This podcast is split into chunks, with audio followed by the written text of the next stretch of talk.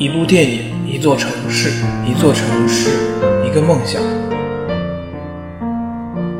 这里是秧歌儿电影地球之旅，与您一起怀念曾经梦想过的地方。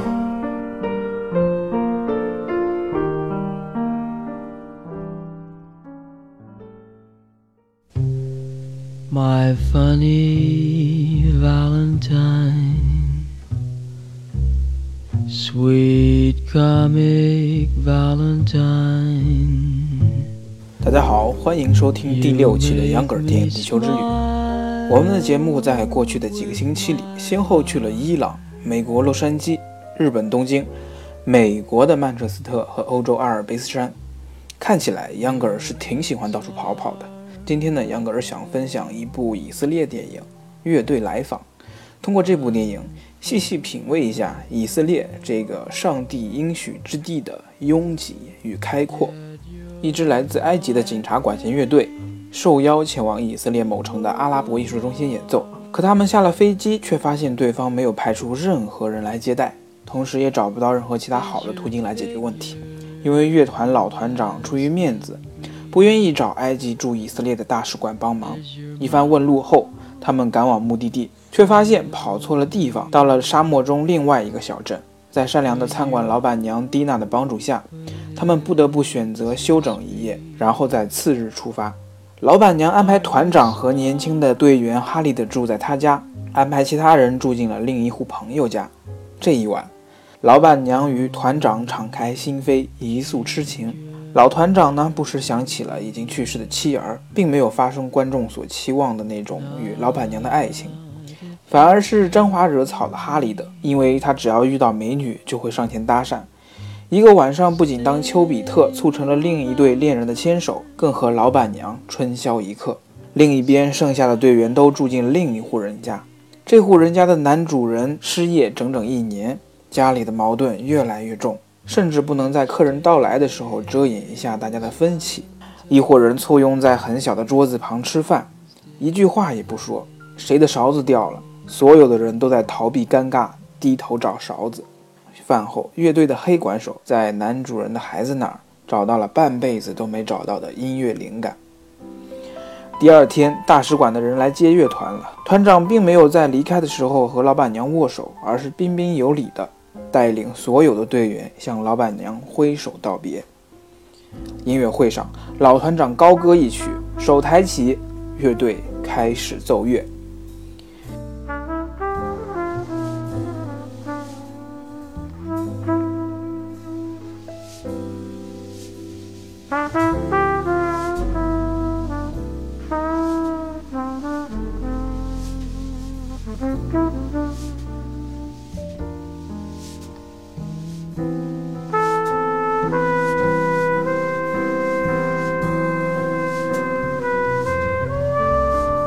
在秧歌儿看来，这部电影是一部把尴尬幻化成艺术的电影。这让我想起原本用来形容巴尔扎克的那些词句，说巴尔扎克就像一个笨拙的女佣，在潮湿的环境里生活，失败了很多次后呢，火焰在女佣即将放弃的那一刻点燃了，照亮了整个房间。从电影一开始，导演就特意的去刻画这种人与人之间的尴尬。这种尴尬呢，来自于不同民族、不同语言之间的尴尬，来自于陌生人和熟人的尴尬，来自于团长和团员这些人的矜持。但是最终，在尴尬到极点后，所有的对话和故事自由发展，这种过渡不存在任何尴尬。主观的来说，这是一部讲述以色列和埃及友谊的电影。事实上，埃及和以色列之间从未有过什么真正的和平，每十年左右就会有一场战争。以色列位于地中海的东南方向，地处亚非欧三大洲的结合处，沿海是狭长的平原，东部有山地和高原。以色列北靠黎巴嫩，东靠叙利亚和约旦，西南边就是埃及。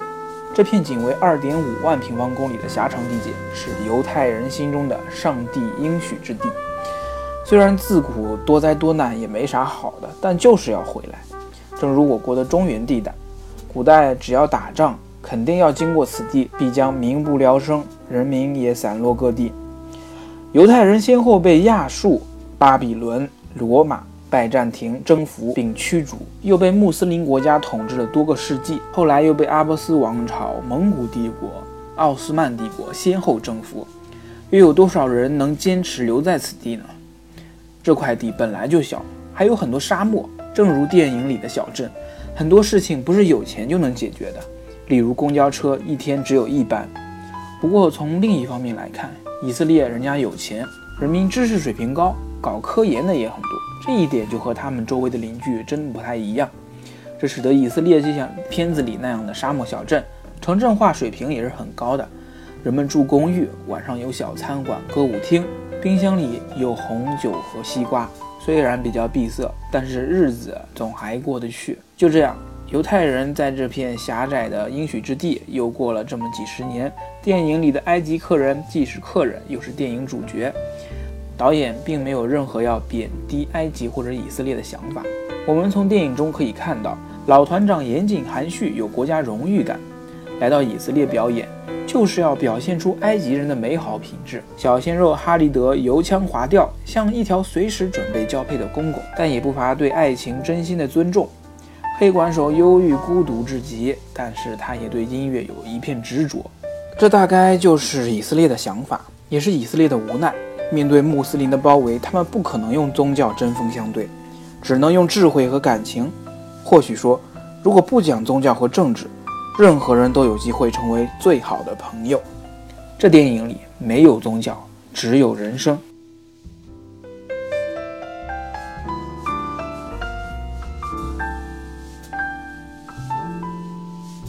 好了，本期的秧歌电影地球之旅就到这儿了，我们下期节目不见不散。